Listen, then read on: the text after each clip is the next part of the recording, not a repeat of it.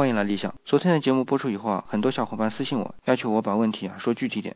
所以今天开始，我就具体来说。先从选官制度的科举说起。科举是隋朝初创，唐朝完善，宋元鼎盛，明朝八股，清朝没落。科举的初衷是改革九品中正制形成的官僚集团，大多由名门望族把持。科举一词就是通过开科来举贤纳士。科其实我们都很熟悉，考秀才的叫秀才科，考进士的叫进士科。在唐朝还有明经科、进士科等五十多个科目，都偏重诗赋等文学才能。到宋朝，秀才科的重要性大大降低，进士科成为主要科目，而把进士科分为三等：进士及第、进士出身、四同进士出身，就是相当于进士出身。而考试内容也改为以策论为主。到明朝八股，具体就不多说了。要不。补充的是八股的受益者是考官，因为八股嘛就是标准答案。定下八股方案的是朱元璋，所以你懂的。清承明制，一直到废除科举。不过有意思的是，清废科举之后，代替他的叫策论。不过这时的清廷已经开始准备行宪了，所以这时的策论就不再是宋朝集权的策论了。